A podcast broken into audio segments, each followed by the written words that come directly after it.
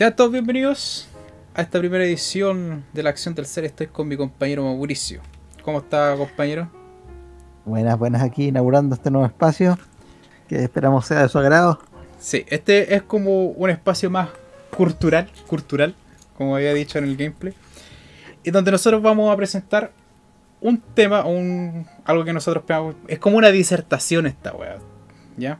Vamos a tratar de no decir tantos garabatos también, pero dudo que funcione. Pero vamos, vamos a ver cuánto- cómo nos va con eso. No es, no es una promesa. No, no una promesa, no, porque somos chilenos y estamos en cuarentena, así que no nos pueden pedir mucho. Entonces, ¿cómo va a funcionar esto, chiquillos? Esta, vamos a tratar de hacerlo semanal, ¿ya?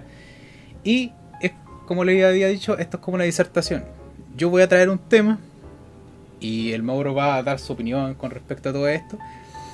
Y la próxima semana va a ser al revés. Y después vamos a tocar un tema de contingencia donde va a ser como más para relajarnos y distendernos un poquito porque vamos a hablar un- unos temas como un poquito más densos aquí. ¿Ya? Entonces, eso, el, el mensaje del, del WhatsApp. Entonces, ¿qué te traigo hoy, Mauricio? Yo, ¿alguna vez has escuchado hablar de Eduardo de Ríos? No, primera vez que lo escucho. Eh, fíjate que no es la primera vez que lo escuchas. Créeme o no. ¿no? No, porque él fue el que, entre otras cosas, escribió unos libros muy buenos que, por ejemplo, Los hombres del hombre.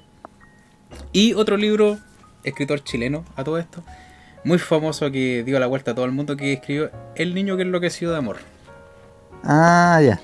Entonces, esta es mi recomendación para ustedes esta semana de, puta, de cuarentena. Para que lean este librito. Ya, eh, vamos, voy a repasar un poco más o menos el background de Edu de Río. Ya, eh, tu- tuvo un premio nacional de literatura en 1946. Eh, su literatura se define como el, el naturalismo, qué sé yo. Son puras weas esas cuestiones. ¿ya? Y yo quería empezar el análisis de este libro. O no, bueno, no me puedo decir un análisis, pero eh, quería para más o menos ahondar cómo a ti te toca este libro. Porque cualquiera te puede decir, oye, este libro no es uno de las más profundas que existen. Y yo fíjate que le puedo decir que ni mucho menos, no, no lo es. Pero tiene una cuestión que sí hay que hilar muy fino. Que te lo voy a decir después de leerte esto. Que es, que es como la introducción del libro, del libro. Esto supuestamente es como el diario de vida de un niñito que enloqueció de amor, que supuestamente eh, nuestro autor encontró y lo guardó y lo respetó todo el tiempo y después sacó un libro y ganó cualquier cacha de plata. ¿Ya? A costa de la muerte de un cabro culeado que se enamoró de una maraca. Dale con la weá. ¿Ya? Disculpe la seriedad. Eh, se me va. Sabíamos que iba a pasar. Sí, entonces este libro abre de una forma muy bonita. ¿cachai? Que dice: ¿Habéis oído cantar un pájaro en la noche? Suele ocurrir que un rayo de luna, un rayo levemente dorado, derramándose, derramándose por entre los misterios del follaje, alcanza la rama donde se acurruca una avecilla dormida y la despierta. No es el alba, como imagina el ave, pero ella canta. Luego, si la avecilla es lo que se llama un equilibrado y un fuerte pajarito, descubre su engaño, hunde otra vez su pico en la tibieza de las plumas y se vuelve a dormir. No obstante, avecillas hay inquietas y frágiles, para quienes el rayo de luna tiene un poder de sortilegio. Otras de cantar saltan aturdidas y vuelan. Solo que, como no es de día, ah, o sea, o sea, o sea, ¿verdad? solo que, como no es el día el que llegó, se pierden pronto en la oscuridad, o se ahogan en un lago iluminado por el pálido rayo de oro, o se rompen el pecho contra las espinas del mismo rosal florido que, horas después, pude escucharle sus mejores trinos y encender sus más delirantes alegrías. ¿Cuál es el rayo venenoso que despierta algunas almas en la noche, les roba el amanecer y les ahoga en una existencia de tinieblas? Voy a revelaros el secreto del niño que enloqueció de amor. Fuera de mí, nadie, ni su madre, hoy convertida en su esclava, poseyó nunca el secreto de la locura de este niño. No os contaré todavía cómo cayó en mis manos este cuaderno doloroso e ingenuo. Os diré tan solo que ahora lo publico porque ello no, no puede ya herir a nadie. Respeté muchos años el secreto de aquel niño, de aquel pájaro que cantó en la noche y no tuvo mañana. Me lo entregó la casualidad y lo he guardado respetuoso, con el respeto que merece un niño sentimental y entristecido. Una víctima del rayo venenoso que ilumina los corazones antes de tiempo y los lanza en este vórtice llameante y oscuro, dulce y terrible del amor. Eh, a mí... ¿Qué, introducción? ¿Qué introducción? Eh, yo no puedo dejar así como de emocionarme al leer esta cuestión porque yo sé lo que viene. ¿cachai? Y este libro, déjenme decirle a ustedes, chiquillos, que se lo estoy recomendando, pero encarecidamente que lo lean. Porque es una de las maravillas literarias que existen en el mundo y es chilena más encima la wea. Y es que este libro, a lo largo de todo este libro, tú vas a percibir la fatalidad de este cabro chico. ¿Cachai? Yo sé que tiene una película, pero déjame decirte que la película es. no le hace justicia a este libro. ¿Por qué? Porque la, el la principal. El principal sentimiento y emoción que tú vas a tener cuando leas este libro como una experiencia va a ser que este cabro chico se está muriendo de a poco. ¿Cachai? Y, es un, y, un, sentimiento así como de que a ti te invade la, la fatalidad. O sea, si tú has leído eh, a lo largo de tu vida, eh, uno adquiere como cierta sensibilidad ante cómo uno percibe estas cosas. Y cuando tú percibes que este niño se está muriendo, pero ¿sabéis qué? No lo percibí así como una fatalidad tan grata, así como, no, o sea, tan grata, tan directa. Porque todo esto está envuelto dentro de la inocencia del niño. Entonces tú inconscientemente eh, evocas tu esperanza a la, inocencia de este niño de que quizás se pueda salvar. Pero cuando basta, basta que... De, quizás hay algo que, que anda para la situación, quizás que cambie el rumbo de, de alguna... Claro, de la situación, pero tú basta que lo pensís cinco minutos y te das cuenta que no es así. Y eso es lo terrible de, este, de este libro. Yo creo que es una de las weas una de las cosas que uno puede experimentar eh, más hermosamente a través del arte es que te puede cambiar el ánimo, ¿cachai? Y tú puedes sentir belleza ya sea en sentirte triste, eh, sentirte alegre, eh, que un libro te vuelva reflexivo, ¿cachai? Pero yo creo que una de las cosas más bellas que uno puede experimentar a través del arte es el que te inspire de una tristeza y el artista te haga perseguir esa tristeza y que porque tu sola curiosidad te impulsa a ver cómo chucha va a terminar el, el, desenlace de este libro. Yo te digo, este libro eh, es terrible, weón, es horrible, este, o sea, no en el sentido trágico de la palabra, porque una obra literaria, como esta nace muy pocas veces en el mundo, ¿cachai? Y esta es, weá, del 1910, creo, este libro, y bueno, cada página es. Yo creo que. Acuérdense a mí, les va a doler leer este libro. Esta weá, este libro culiado es para la caja. Yo, mira, yo estoy hablando del libro y como que, bueno, eh, de verdad así como que me emociona la weá. Sí, de hecho, es importante lo que tú dices en el sentido de cuando un trabajo te genera un sentimiento que a lo mejor no es, porque hay, hay libros como de fantasía que te generan como esa cuestión de aventura, ¿cachai? De, descubrimiento, pero cuando hay un libro que te genera, digamos, tristeza y a pesar de eso tú querés seguirlo leyendo, yo creo que es un, añadido que es súper difícil de recrear, digamos, para cualquier escritor. Claro, ahí, ahí es donde yo creo que en el sentido trágico de la vida, así como eh, como citando un poco al Bertier, ¿no? Este weón que fue el que unió la tragedia con la comedia. Y dice que en el instante en que tú rompes la felicidad y se vuelca todo hacia la tristeza, hacia la, tragedia, hacia la pérdida, hacia la fatalidad, la muerte. Y tú ves eso en eso no un final, sino que un nuevo inicio. y adquiere es como esa forma de ver la vida, no solamente a través de la literatura, soy una persona apta para encontrar la belleza en las cosas. ¿Cachai? Mm. Más o menos eso es lo que decía Belter, no, no exactamente, estoy como parafraseando la wea. Pero eh, yo le recomiendo encarecidamente este libro. Yo, yo no sé qué hacen en, en, los colegios hoy en día, con que este libro es tan, tan bello. Yo, eh, desgraciadamente, no me lo encontré como en una etapa primera de mi vida. Me yo, yo creo que me hubiera devorado este libro. Yo este libro, weón, lo leí, imagínate, cuando tenía 30 años, con Chetumare. Y yo pensaba que era un libro de cabros chicos. Y fíjate que me dejó con las patas para arriba. Yo la verdad es que venía de eh, leer otro tipo de cosas, que yo estaba leyendo Nietzsche, ¿cachai? Me sentía que los tratados filosóficos no podía descender de como de ese nivel. Y de repente vengo y me tomo esta weá. Es un libro que si tú soy un, lector así como un poco obsesivo, te voy a leer de una sola sentada. Claro. ¿Cachai?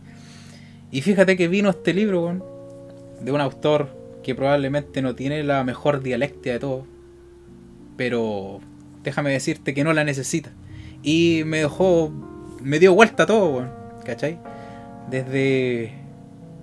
O sea, lo, principal, lo que principalmente me sorprendió es su capacidad de volverse a sí mismo un niño de tal manera de poder reflejar el pensamiento de un cabro chico de esa manera. E, esa es la weá más sorprendente que hay, así como escribir desde eh, una... A ver, puta, se me, fue la palabra. Como él volvió a hacer el uso, volvió a ser ingenuo. Y desde ahí empezó a escribir. Eso es lo que yo encuentro más fantástico de este libro. La verdad. Así que si tú no lo has leído, Mauricio, yo creo que esta cuestión es un libro cortito. A ver cuántas páginas tiene esta Por lo menos en mi edición. Tiene. Eh, no lo puedo abrir. Tiene 94 páginas. Fíjate. Ah, es cortito. Es cortito, cortito. ¿Cachai? Y bueno, esa sería mi recomendación de la semana, mi disertación. ¿Te gustó cómo expuse mi libro, Está bueno y, lo importante es que me generó un interés por, por leerlo, porque yo lo había escuchado en algún momento. Nunca me tocó leerlo en el colegio, pero sí eh, escuché de cabros mayores que les tocó en sus cursos leerlo, porque a todo esto el tema de los libros acá en, en Chile, los que te hacen leer, varía mucho de un colegio a otro. Yo siempre cuento con arte emoción cuando me hicieron leer ciertos libros, por ejemplo, los de Dora Poe, ¿cachai? La, la narración extraordinaria y todas esas cosas, y de repente veo y a otros cabros como de mi edad que no estuvieron en el mismo colegio, le hicieron leer otras Warner Yo, la verdad es que yo creo que hay libros que uno debería tener como en su adolescencia. ¿Cachai? Si no es que como en su preadolescencia. Y yo creo que este debería ser uno de esos. Eh, de todas maneras. No hace mal eh, incurrir como por ejemplo en pensamientos más complejos. Sino es que un poquito de filosofía con novelas que no son tratados filosóficos. Yo yo me dejé llevar mucho por eso, mucho tiempo. De que eh, los verdaderos pensadores escribían en tratados y había que mamarse todos sus tomos. Obviamente sirve, ¿cachai? Para aprender ciertas cosas. Pero, bueno, si así eso, vaya te va a pasar lo mismo que a mí. Va a venir un libro puliado que es como simplito, tú lo veís y decís, puta, esta wea, con esta wea me puedo, puedo balancear la mesa que tengo coja en la pieza, ¿cachai? Claro. Y viene una wea así y, te tumba. ¿cachai? Y claro, muchas veces, muchas veces cuando tú lees como filosofía, a veces te acostumbras mucho a, la manera de expresar la idea sea como tan, tan limpia. Pero hay veces en los cuales eh, quizás eso no es, no es tan necesario para transmitir otras cosas.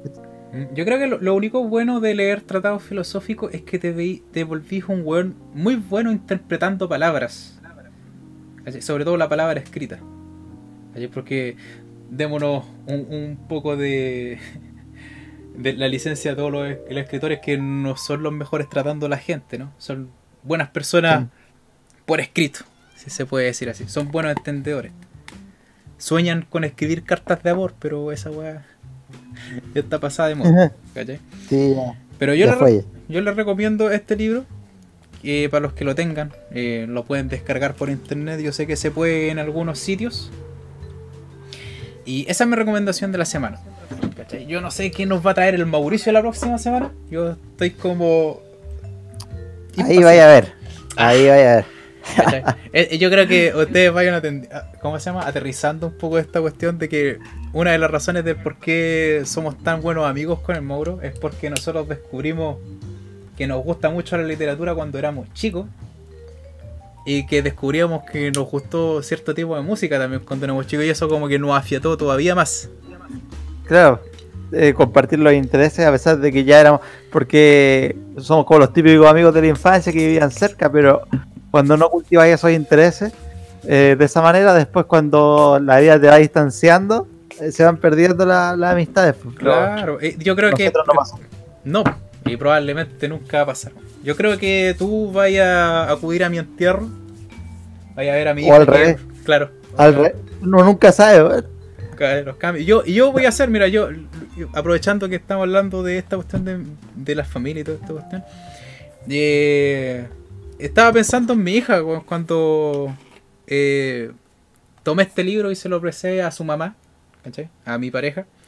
Y yo quiero que ella lea este libro, con yo quiero ver qué efecto puede tener ella en su mente, ¿cachai? Después de que termine, obviamente, de, de esta etapa de cambiar pañales y todo eso, que yo procuro hacerlo con particular alegría porque afrontémoslo, probablemente en un momento ella va a tener que hacer lo mismo por mí.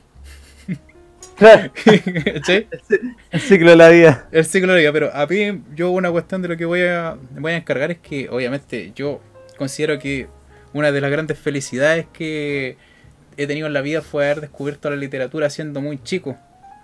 Y pretendo darle lo mismo a ella porque es una cuestión muy sana.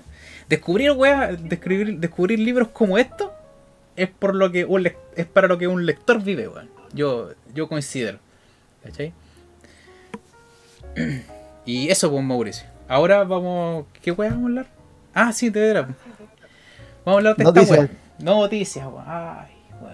Ya vamos a empezar. La sección noticiosa. está- Ay, bueno. A ver. A ver, ¿a dónde está? Espérate. Puta, se me perdió. Libre.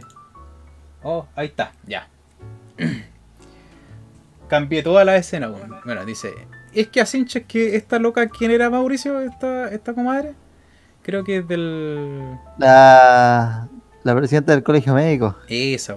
Ya, y esta loca está hinchando porque obviamente Piñera nos está escuchando que alrededor del mundo la gente se está muriendo y la única forma de tener esta pandemia es con una cuarentena general a nivel nacional. Eh, yo la verdad es que he estado un poco sorprendido de cómo ha avanzado este virus culiado. Sobre todo en Italia, weón. Me, me parece desastroso weón, lo- la weá que está pasando. El otro día se murieron 800 personas en un día. Sí. Es que yo no sé, yo no sé qué le pasó a los italianos que se demoraran tanto en tomar medidas, como empezaron a tomar medidas como los 10 días después Imagínate. primer caso confirmado. Claro. Y En más encima, tú- más encima después en tuvieron, tuvieron un tiempo igual que nosotros, que los buenos no querían cerrar los negocios porque iban a haber pérdidas para el Estado y toda la chucha. Sí, yo creo que antes de entrar al tema país en general, una cosa que hay que decir es que veía a Italia que reaccionó tarde y después veía a Alemania que ha sido de los menos afectados. Ahí también tú veis lo, lo, lo que sirve tener una población que sea disciplinada cuando tiene que serlo. weón. Claro. Ordenado más que disciplinado, yo creo. Claro, en el y- fondo y- ordenado. y- un, y un sistema de salud que funciona. ¿cachai? Porque yo creo que no basta con que sea el mejor sistema de salud de la Vía Láctea, weón, de este Quarks que, que todos vivimos, pero si la weá no funciona, vale pico. Sí, Es que independiente de la calidad del sistema de salud, eh, si la gente lo colapsa, no hay sistema que aguante, entonces tiene que ser como un equilibrio entre que el sistema de salud sea bueno y que también la gente tome conciencia de cuándo tiene que ir al doctor y cuándo no, qué se puede aplazar y qué no.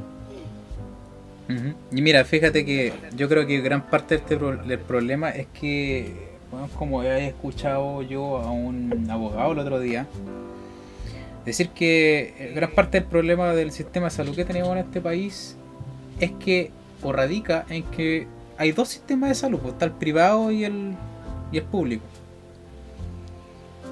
Y debería haber uno solo, pues, ¿cachai? Deberían poner su esfuerzo en crear uno solo, pero eh, yo he visto unas buenas decir que eh, la constitución no permite que sea esta weá porque el sistema económico que está planteado dentro de nuestra constitución hace y crea este tipo de, de competencias. ¿Cachai? Y no, no, no, no, ha- no permite que algo sea empíricamente bueno para la gente. Bueno, De la- todas maneras. ¿Cachai? Y, y otra cosa que hay que decir es que eh, si ahora no se ven claras la- las falencias que tenemos respecto a este sistema, eh, yo no sé si la gente, si alguien que no lo vea, yo no sé de qué otra manera lo, lo podría ver, porque eh, se defiende mucho la cuestión del libre mercado y todo, pero resulta que en un par de días los supermercados subieron un montón las cosas de primera necesidad, ¿cachai? Sí, y Las farmacias con la mascarilla. Eh, ahí es donde tú te das cuenta, ahí es donde tú te das cuenta, así, pero, oh, te llega así. Si es que tú no soy un guan que con los ojos cerrados, se te cae la mente y de repente tú, yo me imagino que toda esta gente que es tan buena para seguir y para favorecer a, los comerciantes y a, y a los dueños de la industria, decir, bueno, ¿será, ¿será que nuestro sistema económico no funciona al 100%? ¿No protege, no está en pro de todos los derechos de las personas? Me pregunto yo si es que las personas así como eh, que están a favor de la ISAPRE, del, ¿cachai? Que están a favor del de esta weá de los sistemas de pensiones, que quieren a Piñera, esas personas, que no quieren cambiar la constitución, que no necesariamente son de derecha. Pero no se preguntarán eso en, en algunas ocasiones. Yo no, no- no lo digo por ser populista esta weá, porque yo te digo en serio, yo no creo en la democracia y creo que no me voy a tomar el tiempo de votar tampoco esta vez. Voy a pasar, porque creo que es indigno lo que, por lo que nos están haciendo elegir. Eh, no me gusta, no me gusta. El, el- el sistema democrático a mí me parece un real asco, pero eh, no nos vayamos tanto en eso, vamos a leer la noticia, weón, ¿ya? Veamos qué, qué nos dice. Nos fue un Dice- poco en. Sí, nos fue un poco en la bola. pues. Pero tenemos harto contexto. Sí, dice. Iska Siche dice, tuve que decirle al presidente que yo no venía a sacarme una foto en la UNED. oh, este culiado, weón. Dice, sobre su rol de Piñera, la jerarca del colegio médico precisó que espera que el mandatario tome un rol más preponderante. Qué bonita palabra. Como otros jefes de Estado que habrán hecho a nivel mundial. Espero que en el más breve plazo el, el presidente, dice, el presidente asume un rol más preponderante. Quizás él pudiera recibir las distintas opiniones de técnicos y no quedarse solamente con la posición del Ministerio de Salud, que hemos tenido problemas con el ministro. Oh, ¿quién no tiene problemas con ese culiao, po, weón? Oh, Todo el mundo ahora tiene problemas Shit. con el ministro. Dice la. ya, es- parece que esta weá está. Ah, no, dice la presidenta del colegio médico ha tomado un rol protagónico en medio de la crisis sanitaria frente al temido coronavirus y la pandemia decretada por la Organiz- Organización Mundial de la Salud. La doctora Isquia Siches llamó a la autoridad a poner cuarentena total en la región metropolitana para frenar el avance del COVID-19, lo que la puso en el enfrentamiento con el ministro de Salud, quien desestimó la medida. El culeado dice, oye, esta weá, eh, si no es para tanto, pues weón, si todavía no se ha muerto nadie. a mí me da risa ese culeado. weón, No, pero es que cómo van a cerrar la, las industrias, pues weón, si, oh, si estamos ganando plata tan rico nosotros, weón. y- ay, si yo no bajo de providencia, weón, me da lo mismo lo que le pasa a esos pobres culeados. A los otros culiados, sí. a todo esto, eh, venga, si, si ustedes tienen Discord y usan Discord, hablando de Providencia, ahora me acordé. Mira, mira, mi- miren esta weá, vengan aquí al, al Pro Gaming. Y les voy a dejar, le voy a decir al, al Francis que deje la, la dirección del Discord para que vengan. Nosotros de repente hacemos live y pueden jugar con nosotros. Y eso, ya. Y el canal donde grabamos nosotros se llama De Providencia para arriba porque obviamente no entran. No entran ustedes. No entra el huevo. No, No no, entra- no entran las, las conglomeraciones, entramos nosotros. Cabe mencionar que la presidenta de Colmet ha sido una de las voces más críticas del ministro de Salud Jaime Maña- Maña- Mañalich por el manejo de la Eh. crisis. En general se ha orientado bien, en una posición activa, pero no hemos podido tener un trabajo colaborativo y detalles que es mejor perfeccionar. Desde el primer día le ofrecimos ayuda, le dijimos, hemos peleado en muchas cosas, pero en este tema es el único en que no podemos pelear, precisó Siches en la entrevista de hoy en el Mercurio. La doctora agregó que, tras hablar con el presidente Sebastián Piñera, se jugó todo para intentar convencerlo de que no había ánimo de desfondar el gobierno o criticarlo, sino de colaborar. En algún momento tuve que decir al presidente que yo no venía a sacarme una foto de la moneda, sino que a pedirle que tomara la colaboración de los médicos del país para reorientar y destrabar algunos puntos, comentó el matutino. Para Sincha, el presidente, el presidente comprende perfectamente lo que estamos hablando, ya que su hija es infectóloga. Ya, eh, ya, por lo que no, por lo que debe, por lo que lo debe orientar en la materia. Sobre el rol de Piñera, la jerarca del colegio médico precisó que espera que el mandatario tome un rol más preponderante, ya, toda la chucha de arriba. Mm. Entonces, Mauricio, estamos. Es como. El gobierno es como un mono porfiado, po, weón. ¿Qué queréis que te diga? Es que, ¿sabéis lo que yo tengo la sensación de que saben que en algún momento es inevitable eh, tomar esta medida, pero tienen tanto, no sé si soberbio o miedo, yo creo que es de la, una mezcla rara de las dos cosas, de hacerlo antes de tiempo, ¿cachai? Cuando, eh, cuando ya pasamos los 100 casos, porque, a ver, habría sido una locura que cuando el primer infectado se confirmó hubiésemos tomado esa medida, ¿cachai? Claro. Pero ya eh, cuando tenéis más de 100 casos, es lo único que podía hacer, sobre todo sabiendo si siempre nosotros tenemos chistes y hay un humor, eh, hay una cuestión muy cultural de que la gente es porfiada y que el chileno no hace caso y que toda esa cosa. Weá de ver lo que pasó en la costa nomás, po, weón. Oh, y si los weón le. Y nosotros sabemos que es así, entonces sabiendo que es así, que no hay una población que tome conciencia, eh, es algo que tendría que haberse hecho hace harto tiempo, como en Argentina, pues Buenos Aires está cuarentena total hace varios días ya. Sí, creo que hace creo cuatro días, ¿no? Y creo que, claro, y creo que, que somos el único eh, país de Latinoamérica que no está tomando esta medida. Y hoy día habló un representante de la OMS diciendo que todavía no era tiempo y que ellos estaban eh, asesorando al gobierno. Y me gustaría saber cuáles son los criterios que ellos manejan para tomar esa decisión. ¿Y por qué? ¿Y qué nos hace distinto a nosotros, a todos los países de Latinoamérica? Eso, eso, eso, buena pregunta, muy buena pregunta. Por- porque somos el único, ¿cachai? Y, se- el problema es que dicen las cosas y no se las explican a la gente, entonces la sensación que tenemos es que hacen las cuestiones que quieren, ¿cachai? Y que en realidad no tienen fundamento para nada. No, y es lo más triste de todo. A mí, a mí me da tristeza ver que todos estos hueones eh, nos están diciendo, no, weón, si el país todavía puede estar activo, pues, pues, weón, la gente se está muriendo alrededor del mundo. ¿Cachai? Como dijo Mauro, ¿qué nos hace diferente aquí en Sudamérica? ¿Por qué aquí en Chile nomás no podemos estar en cuarentena? ¿Cachai? Para que el virus, weón, se estanque, por lo menos para que hay un día en que no suban 80 hueones más infectados, weón. ¿Cachai? Para que Imagínate ah, hubieran que 10. desde-. Que desde ayer a, hoy, de del 21 al 22 de marzo, subieron como 80, 90 casos. Cacha, pues, weón, si es Y eso. Si la única manera de aplanar la curva y de que cada vez los infectados vayan separándose más el uno del otro para que no se colapse el sistema de salud, es la cuarentena. De hecho, ni siquiera 15 días de cuarentena podrían ser suficientes. Si vemos el caso de China, que ya la ciudad donde comenzó todo eh, no ha tenido contagios por tres días, tuvieron que hacer una cuarentena de casi dos meses.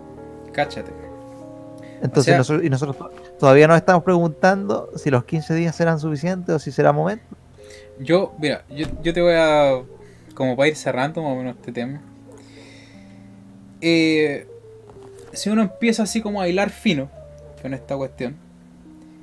Y uno se empieza a preguntar por qué no quiere dar la cuarentena general. ¿ya? Y es porque lo que consigo conlleva es que tú no podéis mandar a toda la gente a la casa que se, quiere un, se cuide de un virus si es que la gente se va a morir de hambre en la casa, pues, bueno, ¿cachai? Si es que no tienen recursos para comprar. Y es lo único, o sea, yo creo que todos nos damos cuenta de que el gobierno no quiere farrearse plata en su gente, ¿cachai? No quiere, no quiere gastar plata en, en, en las personas cuando sabe que no es un negocio y no va a salir nada bueno de toda esa cuestión.